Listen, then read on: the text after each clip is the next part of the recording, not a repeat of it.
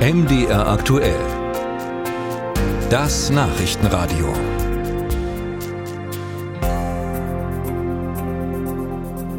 Jedes Jahr setzen sich Kassenärzte und Krankenkassen zusammen und verhandeln über die Budgeteckwerte des kommenden Jahres. Bis Ende August muss auf Bundesebene eine Einigung her. Doch derzeit sind die Fronten ziemlich verhärtet. Caroline Vogt fasst die Position zusammen. Wer kennt es nicht? Als Kassenpatientin wartet man gut und gerne ein halbes bis dreiviertel Jahr auf einen Facharzttermin.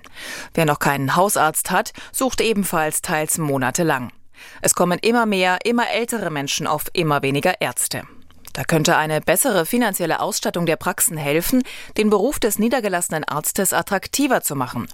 Das meint zumindest Jörg Böhme, Vorstandsvorsitzender der Kassenärztlichen Vereinigung Sachsen-Anhalt. Es wird für die jungen Menschen, die ein Großstadtleben gewöhnt sind, immer unattraktiver in die Fläche zu gehen. Und wenn man dann wenigstens mit finanzieller Vergütung, sag ich mal, den Mehraufwand dann irgendwo darstellen kann, wäre das schon nicht schlecht. Also wir haben massive Probleme, je weiter wir in die Fläche gehen, die Versorgung sowohl im hausärztlichen als auch im fachärztlichen Bereich sicherzustellen. Und da spielt Geld natürlich schon immer auch eine Rolle. Böhme sieht die Stimmung bei Ärzten und Praxispersonal auf dem Tiefpunkt.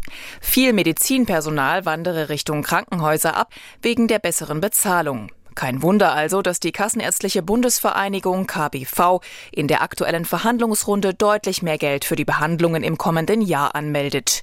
Zu den Forderungen gehören eine Inflationsausgleichsprämie für jeden Arzt und Psychotherapeuten für das Jahr 2023, die Finanzierung einer monatlichen Gehaltserhöhung von 300 Euro für nichtärztliche Praxismitarbeiterinnen, eine Aufwandspauschale für Mehraufwand bei Arzneimittelengpässen und die Erhöhung von Kostenpauschalen, zum Beispiel für Dialyse und Laboruntersuchungen. Die KBV will, dass der sogenannte Orientierungspunktwert um 10,2 Prozent angehoben wird. Dieser Wert liegt aktuell bei rund 11,5 Cent. Zusammen mit dem sogenannten einheitlichen Bewertungsmaßstab bildet dieser Centbetrag die Berechnungsgrundlage für alles, was Ärzte so bei den Kassen abrechnen können. Für eine Darm Darmspiegelung zur Krebsvorsorge kann eine Ärztin beispielsweise 1765 Punkte abrechnen. Multipliziert mit dem Orientierungspunktwert sind das 202,82 Euro. Für den Gesundheitsökonomen Wilfried von Eif von der Handelshochschule Leipzig sind die Forderungen der Kassenärzte gerechtfertigt.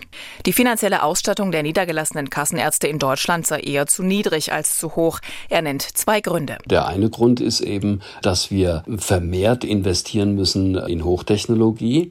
Und zum anderen sind die Praxen auch konfrontiert gewesen äh, mit erheblichen Kostensteigerungen, zum Beispiel beim medizinischen Sachbedarf. Dazu kommt auch noch, dass Medikamente nicht verfügbar sind. Wir haben es ja zu tun seit Jahren mit Lieferabrissen.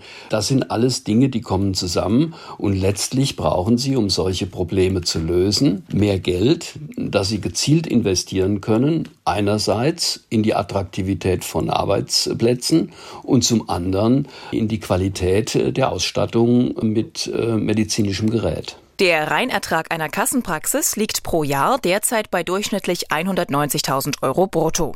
Das ist aber nicht etwa das Bruttoeinkommen des Arztes, sondern davon gehen noch Kosten für Versicherungen und Investitionen ab. Der Spitzenverband der gesetzlichen Krankenkassen GKV wollte sich mit Verweis auf die laufenden Verhandlungen nicht zu den Forderungen der Kassenärzte äußern.